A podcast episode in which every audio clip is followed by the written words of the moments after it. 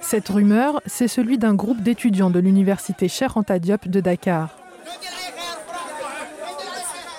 Nous sommes en 2016 et ces jeunes hommes se sont mis en tête un projet qui fait froid dans le dos chasser les homosexuels de leur campus. Ce jour-là, un jeune homme accusé d'avoir fait des avances à un autre étudiant. Écoutez plutôt. Au Sénégal comme ailleurs, adopter une attitude dite féminine est très associée à l'homosexualité. Les hommes ont intérêt à être forts, un mâle alpha qui appartient au masculin. Les hommes n'ont donc pas, entre guillemets, intérêt à être gays.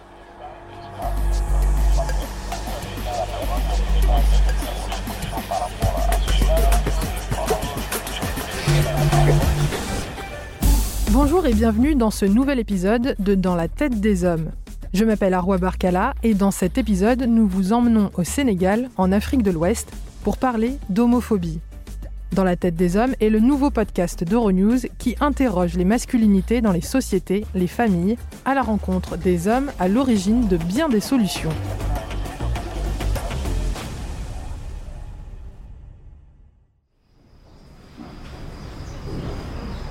Bonjour, c'est Junior. J'ai 25 ans. Et dans la vie couronne, j'étudie, je fais toujours mes études en communication, dont je serai diplômé en décembre en communication et marketing. Nous rencontrons Junior dans un café calme du quartier de Mermoz sur la côte ouest de Dakar, la capitale. Junior est un homme très poli, plutôt du genre timide. Il est plutôt svelte, élancé, a priori, Rien ne le démarque de la population dans ses gestes ou son attitude.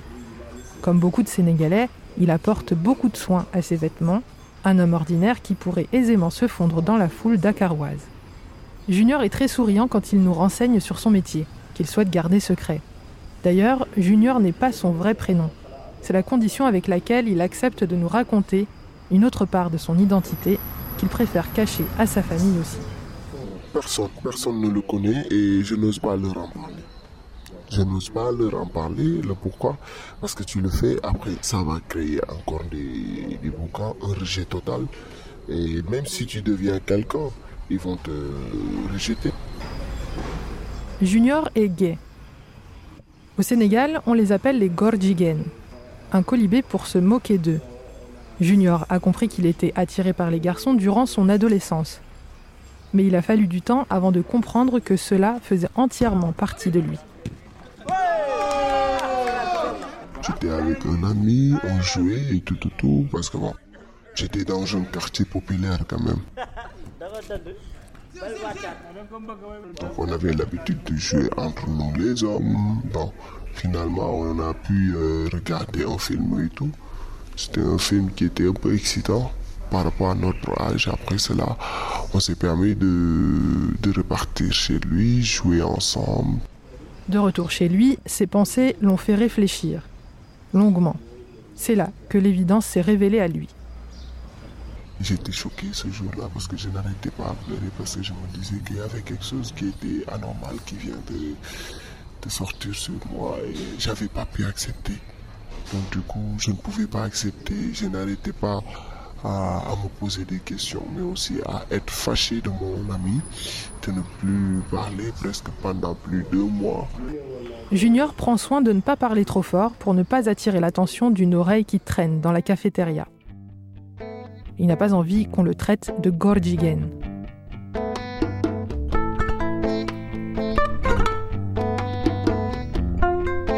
Mais que veut dire ce mot en Wolof, la langue vernaculaire du pays, comprise par 90% de la population. Baba Mbaye est professeur d'études panafricaines à l'université du Kent aux États-Unis. Go ça veut dire homme, go, et ça veut dire femme en Wolof. Ainsi, les hommes font tout ce qui est en leur pouvoir pour ne pas être associés à cette image. Au Sénégal, la masculinité est érigée en performance de génération en génération à travers les rites traditionnels, culturels ou sportifs. Prenons l'exemple de la lutte sénégalaise. L'importance des rites est primordiale dans ce type de discipline autant que la performance masculine.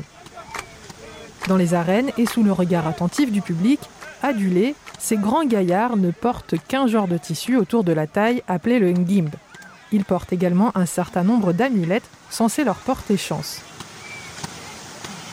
Ils doivent montrer de quel bois ils se chauffent, de la démonstration à l'état pur, du sang, de la sueur et des larmes. Le corps presque nu des performeurs masculins est exhibé en tant que conquérant. Le genre d'attitude qui est censé séduire les femmes. Pour Junior, il s'agit en permanence de ne pas éveiller les soupçons. Un homme ne doit pas s'habiller comme une femme, mais aussi un homme ne doit pas fréquenter les filles, c'est-à-dire comme des amis et autres, comme euh, des copines. donc il y a plus d'interdits que de laisser faire. Être gay au Sénégal, c'est s'exposer aux insultes, au lynchage en place publique, se faire poursuivre, être harcelé et même finir en détention. Être gay, ce n'est pas seulement être considéré comme un sous-homme, mais comme un criminel. La plupart décident de se placardiser, c'est-à-dire de ne pas révéler leur homosexualité en public. D'autres décident de quitter le pays.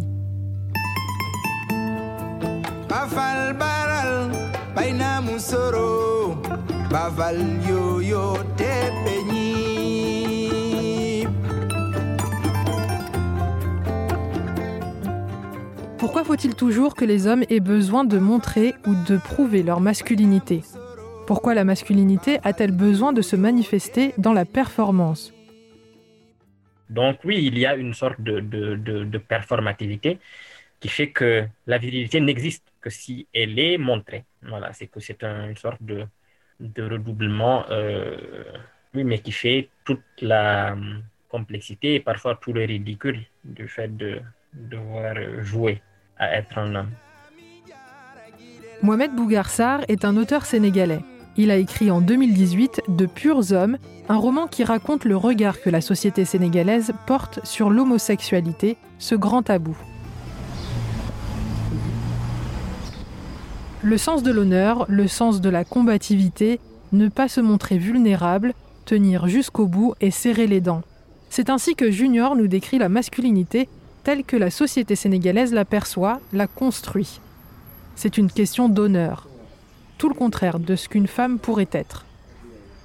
Selon la culture sénégalaise, euh, on dit qu'un homme, bon, il y a plusieurs euh, étiquettes qu'il donne à un homme, c'est-à-dire un homme ne doit pas se coiffer n'importe comment. Un homme ne doit pas s'habiller euh, n'importe comment. Un homme ne doit pas pleurer. Bon, un homme ne doit pas parler comme une femme. Au Sénégal, la première loi qui pénalise l'homosexualité date de 1966. Être euh, gay, c'est très difficile parce que tu as tendance à se cacher, à changer ton comportement. Parce que les gens sont beaucoup plus radicaux et ils sont beaucoup plus méchants à les traiter, maltraiter même, je peux dire, euh, ou bien même à les tabasser parfois à les torturer. Et jusqu'à quand ça, peut, ça va aller? Ça va aller jusqu'à quand? Il faut que ça s'arrête. Lucas Ramon Mendoz de l'Association internationale des lesbiennes, gays, bi, intersexes et personnes trans le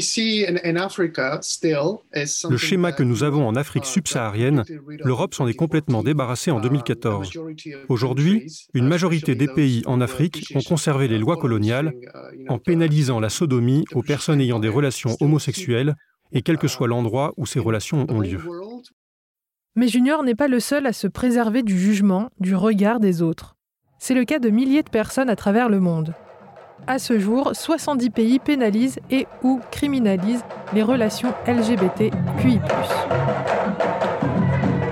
L'actualité fait régulièrement état de ces arrestations ou emprisonnements de personnes homosexuelles. Octobre dernier, 25 personnes soupçonnées d'avoir participé à un mariage gay ont été arrêtées dans le même quartier de Mermoz où nous avons rencontré Junior. Et comment ils vont vivre au sein de leur famille? Ils sont obligés de quitter le pays. Certains, s'ils n'ont pas le moral, ils ont tendance à se suicider. Ou bien même de faire une autre vie de vagabondage. D'après l'Agence européenne des droits fondamentaux, 6 personnes LGBT sur 10 craignent des représailles si elles tiennent leur partenaire par la main en public.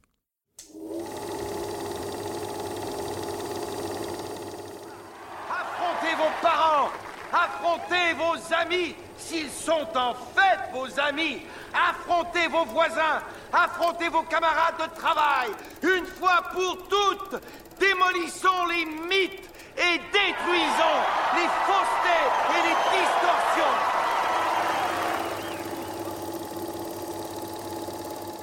Me défends, c'est Et tout. là, c'est toi qui es énervé, d'accord Nous, on a Je suis est parce que tu dis n'importe quoi devant tout le monde depuis tout à l'heure. Je suis pas lesbienne, faut que je te le dise comment, putain.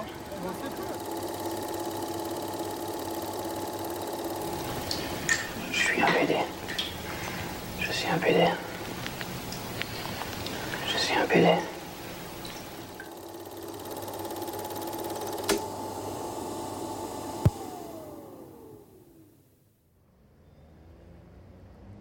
La pandémie de Covid-19 n'a pas épargné les personnes gays des rumeurs les plus farfelues. Ils ont été accusés de propager le virus. Il en a été de même pour l'épidémie de VIH-Sida. Voilà ce qu'en pense le professeur Mbaye. L'oppression, la violence que ces individus-là avaient subie euh, vers la fin des années 1990, la période pendant laquelle le sida et ces autres maladies-là euh, étaient considérées comme des fléaux amenés par euh, ces, ces- ces- ces- ces individus. Donc c'était vraiment triste. Et aussi de savoir que en ce moment-là, il n'y avait pas beaucoup de supports médicaux, de supports, euh, disons, économiques pour ces individus-là. Les politiques se sont servis de cela pour jeter l'opprobre sur les personnes homosexuelles. Il y a quelques mois de cela, le président du Sénégal, Macky Sall, a confirmé que la dépénalisation de l'homosexualité ne serait pas à court terme au programme. Les lois de notre pays obéissent à des normes qui sont le condensé de nos valeurs de culture et de civilisation. Mais l'hétéronormativité a-t-elle toujours été légion dans la culture sénégalaise?